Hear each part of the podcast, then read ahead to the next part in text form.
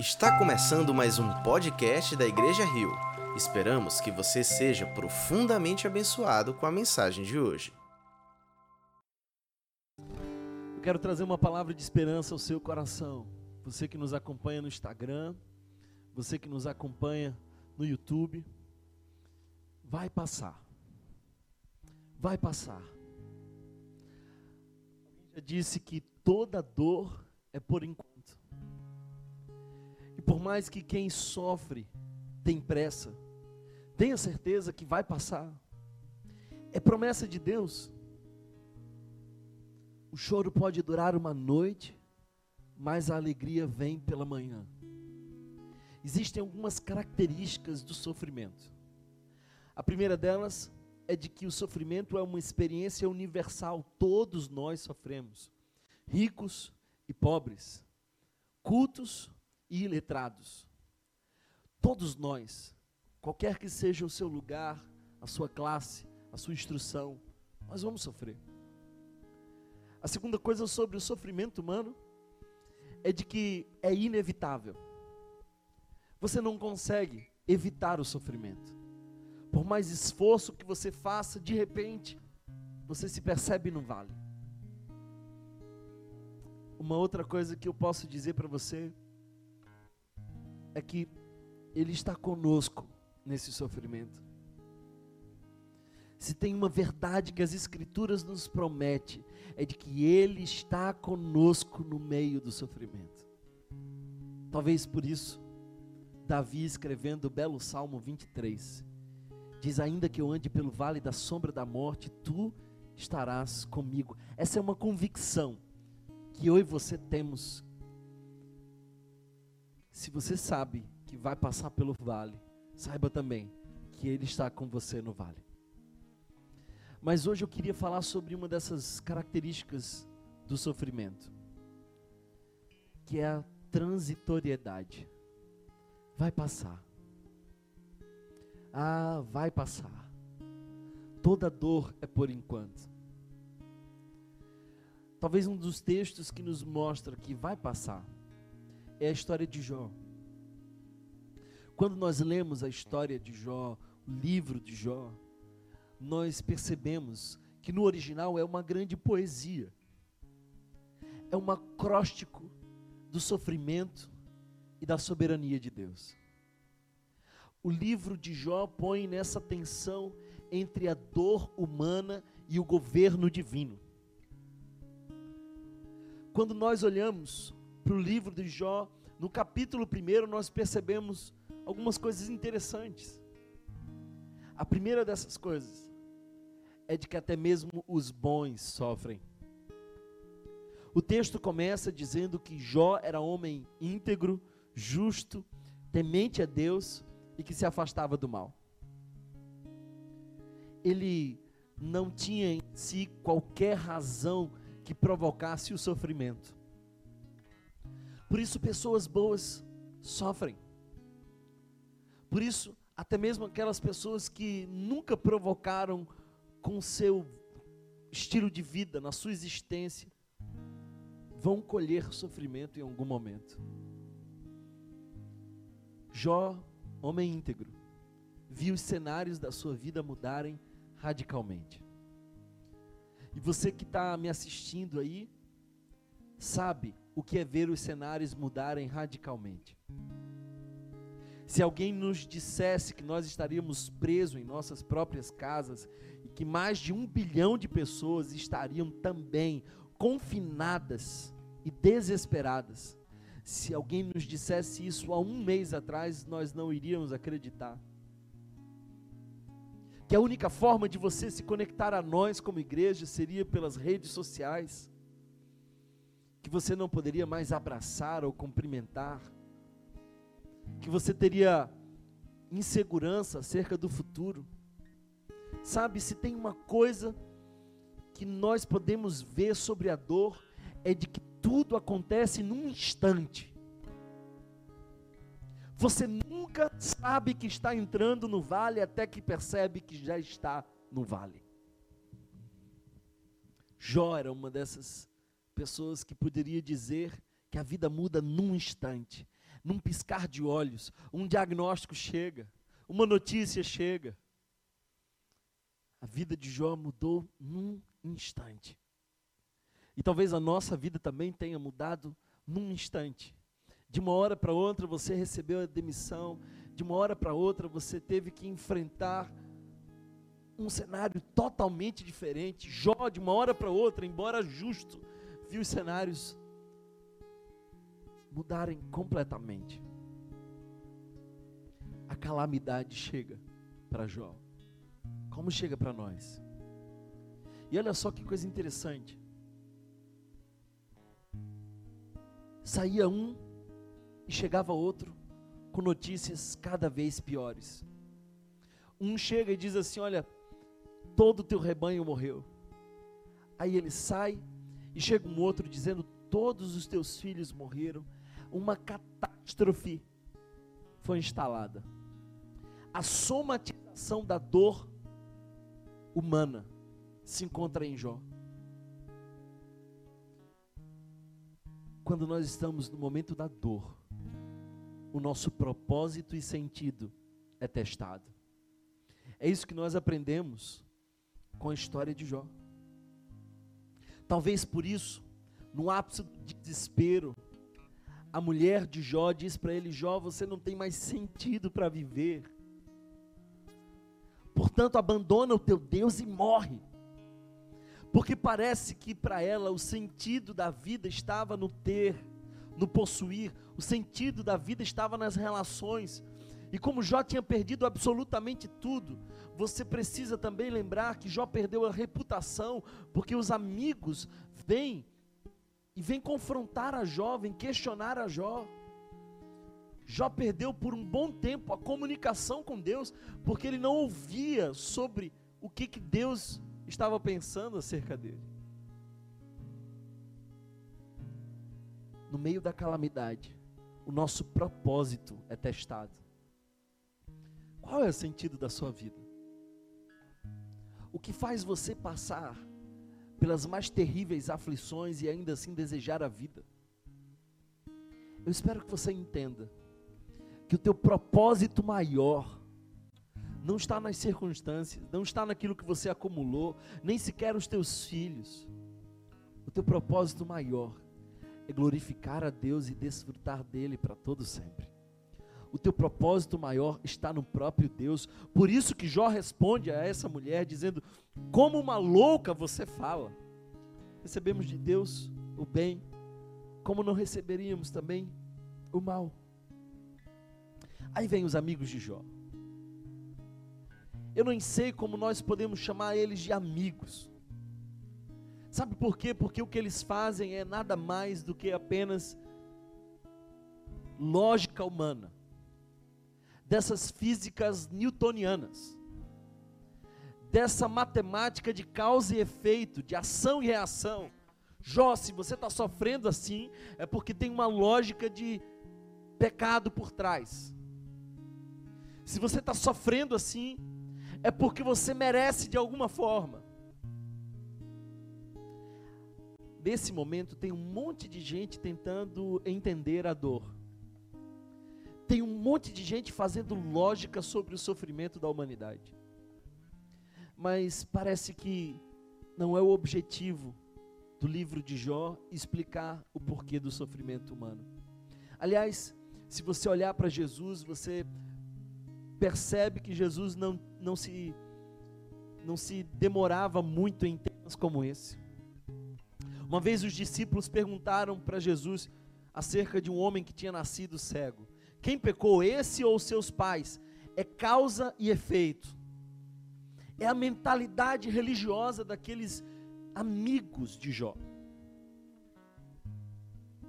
E aí Jesus diz: nenhum, nem outro é para que se manifeste a glória de Deus. Deus tem manifestado a sua glória no meio desse caos. Deus não saiu do seu trono. Deus não deixou de governar. Ele tem manifestado a sua glória no meio do caos.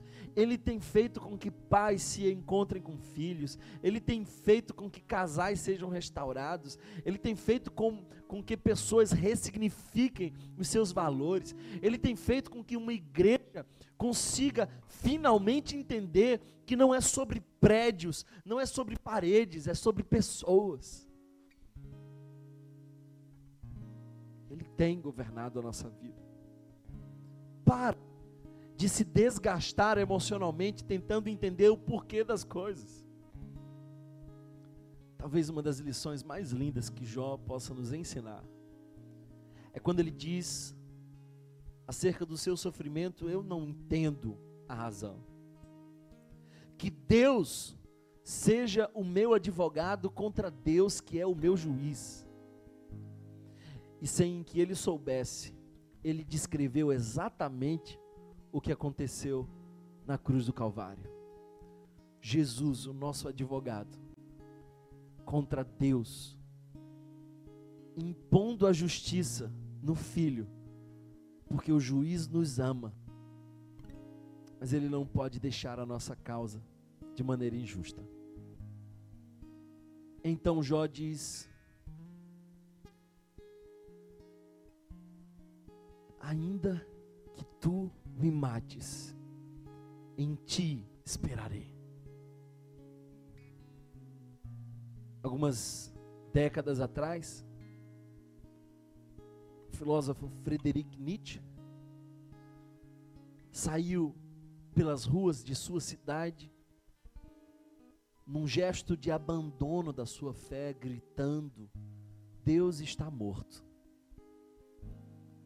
porque ele olhava para a existência, olhava para o sofrimento humano, olhava para as causas e não enxergava nelas sentido. Então ele proclama a morte de Deus. Nietzsche hoje está morto e Deus continua vivo. Jó, pelo contrário, no meio da mais profunda dor, Jó diz: Eu sei que o meu redentor vive e por fim se levantará. Jó tem que lidar com o silêncio de Deus durante quase todo o seu livro. Ele faz inúmeras perguntas para Deus. Mas aí no capítulo 38, Deus se levanta. E não se levanta para responder, se levanta para perguntar. Parece que Jó precisava aprender a última lição de que quem faz as perguntas não é o homem, é o próprio Deus. Então Deus começa a perguntar para Jó: Jó, já que você é homem de entendimento, me faça saber quem foi que pôs limites no mar? Quem colocou as estrelas nos céus? E a chamou cada uma pelo seu nome. Quem chamou a vida, os seres viventes. E aí vai fazendo perguntas, e mais perguntas, e mais perguntas.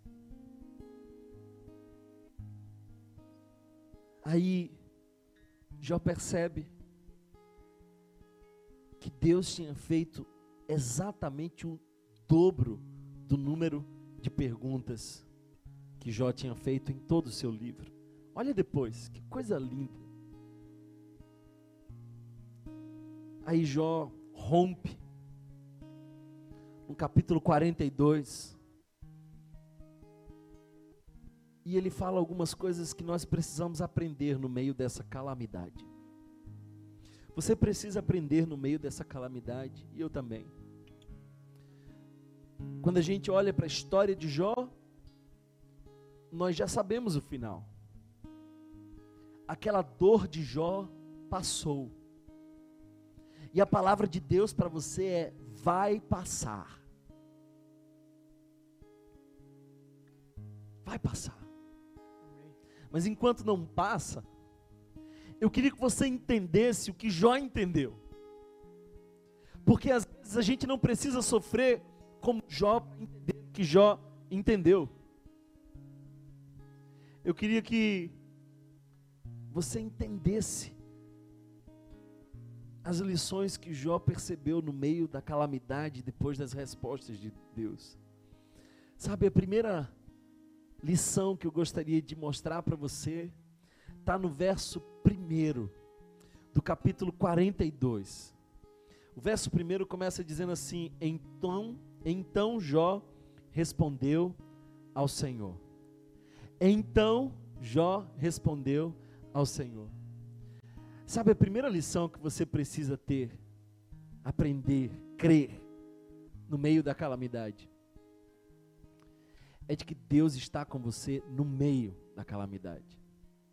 Isso me faz lembrar Sadraque, Mesaque e Abidinego, lançados na fornalha, e é aquele fogo que revela o quarto homem, é aquele fogo que aperfeiçoa eles, porque eles são lançados atados, amarrados, agrilhoados, mas ali no fogo agora eles estão andando livremente. Deus está no meio da calamidade, no meio da dor. E eu queria hoje dizer isso para você. Deus está com você no meio da calamidade. Ele é aquele que governa todas as coisas. É aquele que conduz. Por isso Jó responde a Deus no meio da calamidade. O texto continua dizendo assim: Então Jó respondeu ao Senhor. O verso 2 diz: Sei que podes fazer todas as coisas. Olha só o que Jó está dizendo. Sei que podes fazer todas as coisas. Sabe o que, que Jó aprendeu no meio da calamidade? Que Deus tem um controle qual, qualquer que seja o momento, qualquer que seja o cenário, Deus tem um controle. Quando Jó diz isso, Jó ainda não tinha visto o que Deus iria fazer. Quando Jó diz isso, os cenários da vida de Jó ainda não tinham sido transformados. Quando Jó diz isso, ele está dizendo no meio da sua dor, ele está dizendo: enquanto dói, eu sei que tu tens o controle, bem sei que tudo podes e nenhum dos teus planos pode ser frustrado, diz o texto. Ele está no controle. Ele está no controle. Quem está no controle não é o Bolsonaro. Quem está no controle não é o Trump. Nem os chefes de Estado. Nem o nosso governante. Quem está no controle é o nosso Deus. Deus. Creia nisso. Creia nisso. Recebe essa palavra em nome de Jesus. Olha o texto porque o texto ainda vai dizer assim: Tu perguntaste, quem é esse que obscurece o meu conselho sem conhecimento? Certo é que eu falei de coisas que eu não entendia, coisas tão maravilhosas que eu não poderia saber. Olha só, terceira lição no meio da calamidade é de que nós nem sempre vamos entender o trabalhar de Deus. Jó está dizendo: Eu não entendo porquê, mas eu reconheço a tua soberania. E eu sei que tu estás no meio da minha dor, e tu não me decepciona, e tu não me abandona, e tu não me largou aqui Recebe essa palavra hoje. Você não foi chamado a entender, você foi chamado a crer. Jó começa a dizer: Eu falei de coisas que eu não entendia, coisas maravilhosas demais para mim. Tá cheio de gente dando opinião sobre as coisas. Tá cheio de gente discordando acerca do que fazer. Talvez esse seja um bom momento para você entender que Deus é o nosso tapeceiro. Ele é aquele que vai costurando as linhas. Ele é aquele que vai fazendo a sua obra maravilhosa, mas a gente só enxerga por trás dos bastidores. A gente só enxerga a face de baixo. Um dia Deus vai virar o bastidor. Um dia Deus há de mostrar para nós o que ele fez. E então tudo fará sentido. Agora, olha mais uma vez, o verso 4 diz assim: Tu disseste, agora escute, eu falarei, vou fazer-lhe perguntas e você me responderá. O verso 5 diz: Meus ouvidos já tinham ouvido ao teu respeito, mas agora os meus olhos te viram. Uma das mais lindas lições no meio da calamidade é de que nas mãos de um Deus poderoso, a calamidade pode ser útil para nos aperfeiçoar. A dor, os cenários, é verdade, nos geram desconforto, é verdade, nos deslocam, mas é também verdade que gera intimidade com Deus. Eu tenho visto uma igreja que canta nas varandas, que marca horários de oração. Eu tenho visto uma igreja unida. Parece que as denominações agora não mais existem, nós somos um só povo, clamando a um só Deus, por uma só cura.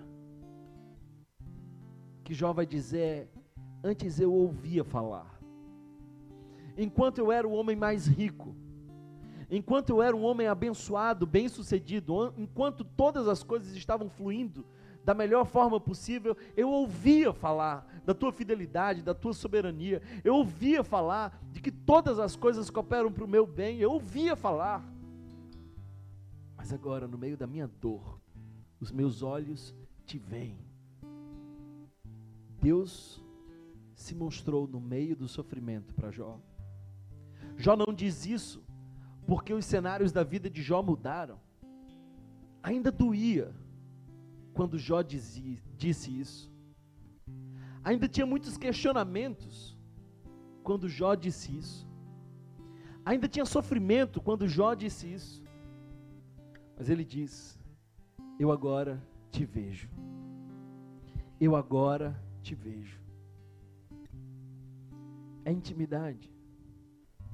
Intimidade. Conta a história de que um homem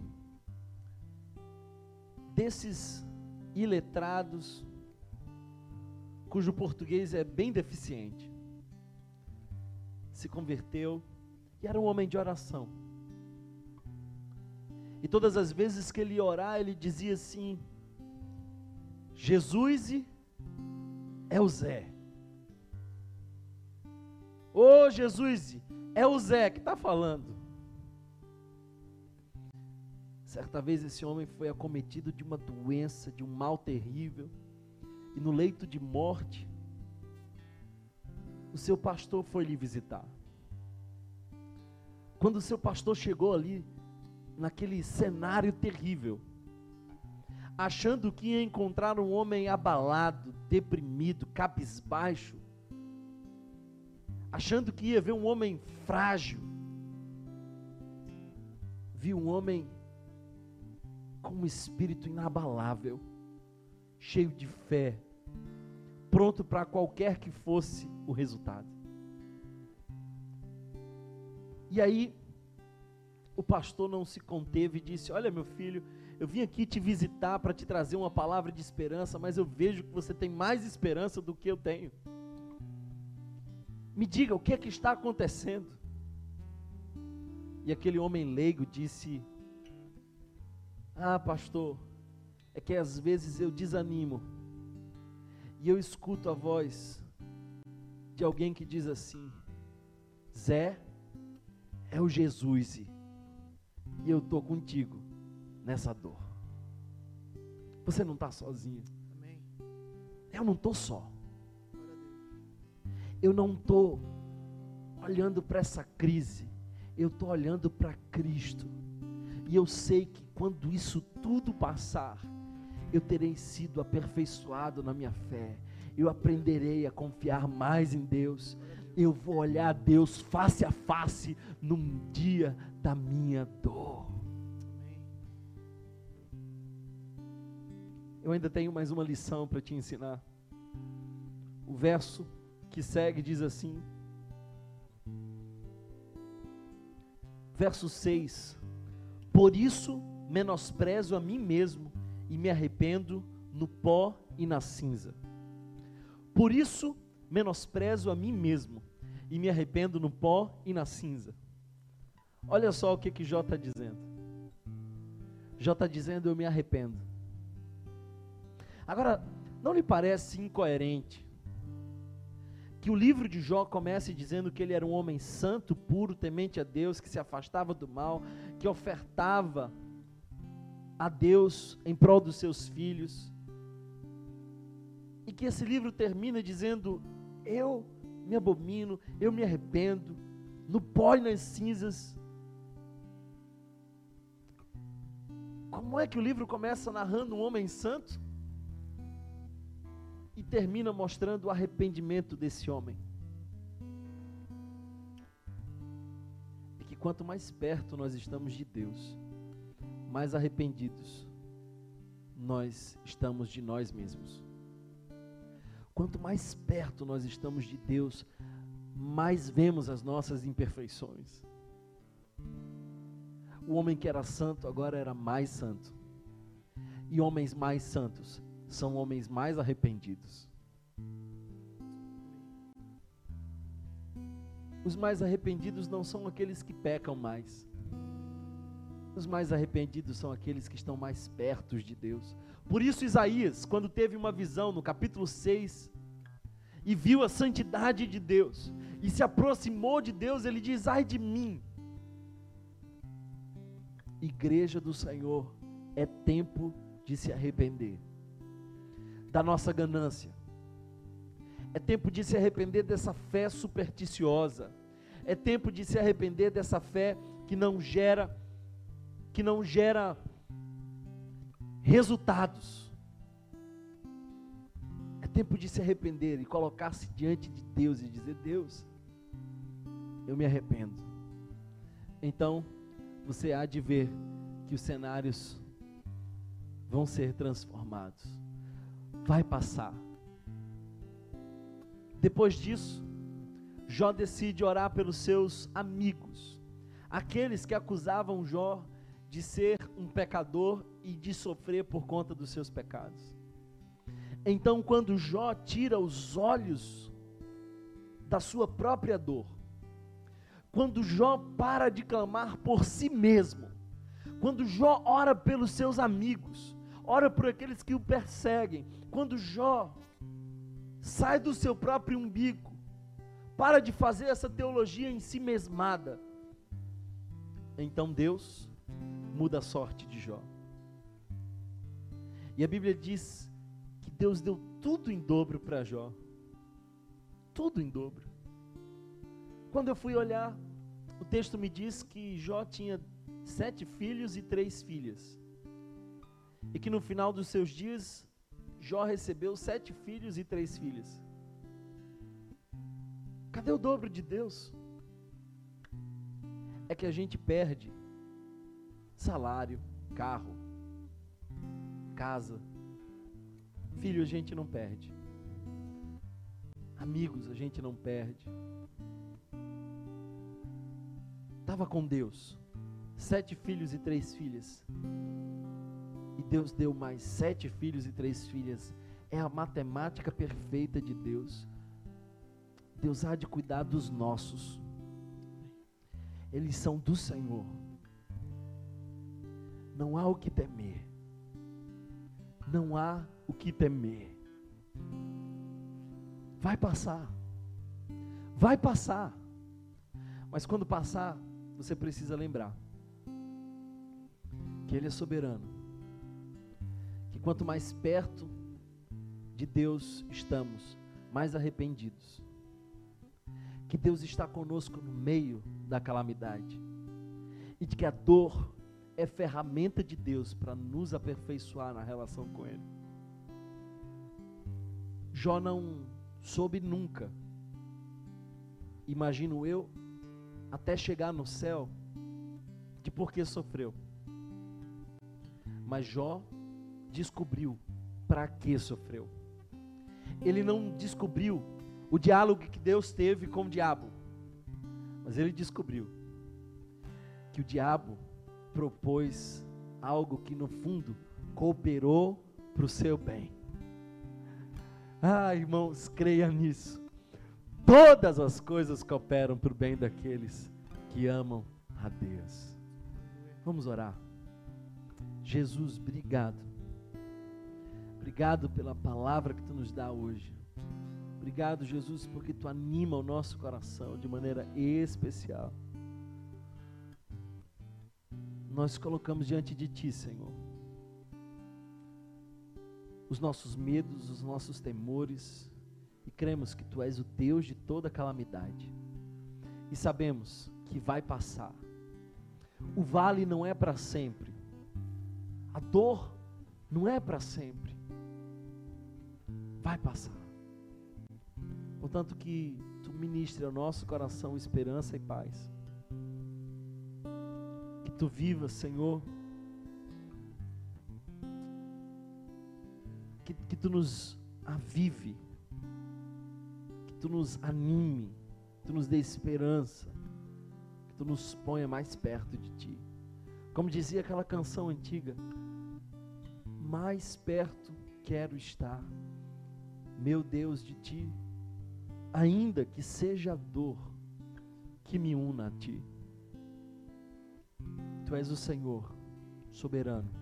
Bem sei que tudo podes, e nenhum dos teus planos pode ser frustrado. É isso que o nosso coração diz. Essa é a convicção da nossa alma no meio do caos. Fica conosco, em nome de Jesus. Amém, amém. Queridos irmãos, você que me acompanha ainda pelo YouTube, eu quero dizer para você que nós temos três ações de enfrentamento à calamidade. Como Igreja Rio, nós temos três ações. A primeira delas é: nós estamos veiculando um cadastro para que os membros possam se cadastrar e queremos criar um consumo solidário. Se você precisar de um fotógrafo, tem um fotógrafo na igreja. Se você precisa de um psicólogo, tem um psicólogo na igreja. Se você precisa de alguém que trabalha em alguma área específica, nós teremos um cadastro à sua disposição.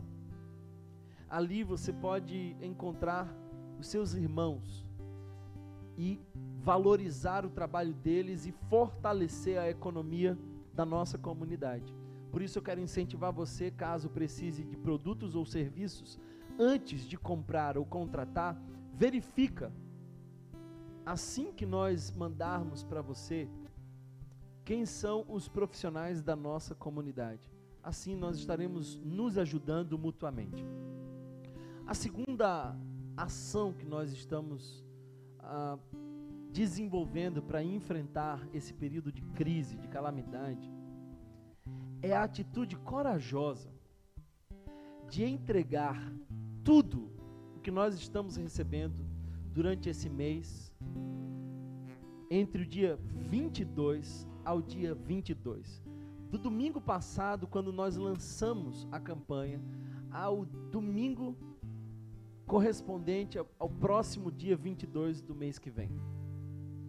Então, durante um mês, tudo que for arrecadado será reinvestido e redistribuído. Essa é uma estratégia que nós desenvolvemos para redirecionar recursos, para redistribuir riqueza.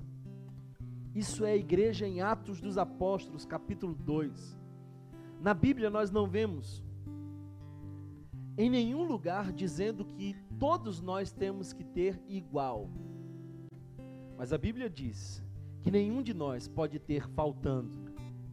Por isso, irmãos, nós, como liderança, decidimos num ato corajoso entregar tudo aquilo que for arrecadado durante esse mês. Thomas, mas como é que vocês vão pagar as contas? Nós temos uma pequena reserva guardada para um dia de emergência. E chegou o dia de emergência. Como igreja como liderança, como conselho, nós sempre nos organizamos, esperando que um dia do caos poderia chegar, o caos chegou. Por isso, durante esse mês, nós vamos custear a nossa despesa com a nossa reserva de emergência. E toda a arrecadação será 100%, integralmente destinada a pessoas que estão passando ou passarão por privação alimentar. Quantos irmãos autônomos já estão sofrendo? Quantos irmãos da nossa igreja já foram demitidos? Tempos radicais pede uma igreja e um evangelho radical. É isso que nós queremos viver. Terceira ação que nós queremos convidar você a participar conosco é que nós estamos, queridos irmãos, lançando uma campanha. E o nome da campanha é Assinado Jesus. Nós fomos proibidos de entrar no asilo, nós fomos proibidos de entrar nas funases, nós fomos proibidos de entrar no orfanato. Mas o evangelho vai chegar até lá. E vai chegar até lá através de cartas e você que está me assistindo agora, você vai escrever uma carta. E vai escrever uma carta endereçada a uma determinada pessoa, cujo nome você vai receber quando você previamente se inscrever no programa através do e-mail voz na rua arroba igrejario.org. Vou repetir, voz na rua arroba igrejario.org. Escreve lá. E você receberá um nome e você vai escrever para essa pessoa. Escreva o que Jesus diria para ela. E no final você vai assinar da seguinte forma: Assinado Jesus, escrito por. E aí você põe o seu nome.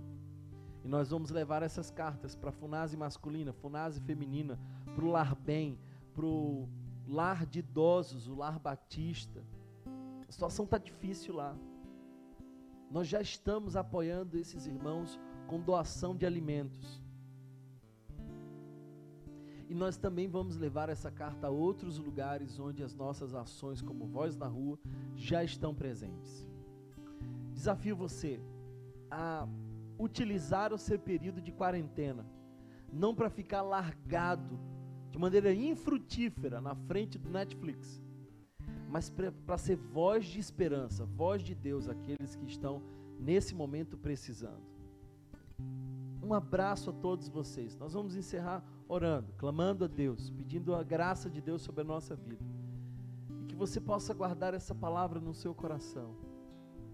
Nós estamos passando por uma calamidade, mas vai passar. Como eu bem disse, estamos passando nenhum vale dura para sempre. Nenhuma noite dura para sempre. Vai passar. Recebe essa palavra hoje. Obrigado, Jesus. Obrigado, Senhor, porque nós cremos que tu estás entre nós. Que teu Espírito Santo, Senhor, nos conduz. Enquanto o vale não passa, nos ensina a confiar no Deus dos vales. Enquanto esse cenário de sombra da morte não passa. Nos ensina, Senhor, a crer que a tua vara e o teu cajado nos consolam. Fica conosco e visita cada família que está nos acompanhando, quer online ou na gravação, em nome de Jesus e para a glória do teu nome. Amém. Deus abençoe vocês. Que o amor de Deus, o nosso eterno e bondoso Pai, que a graça revelada em Cristo Jesus, que a comunhão e as consolações do Divino Espírito Santo sejam sobre todos nós, hoje e sempre. E você aí do outro lado da telinha diz amém. Deus abençoe vocês. Boa noite a todos. Se você foi abençoado por essa mensagem, compartilhe com alguém, para que de pessoa em pessoa alcancemos a cidade inteira.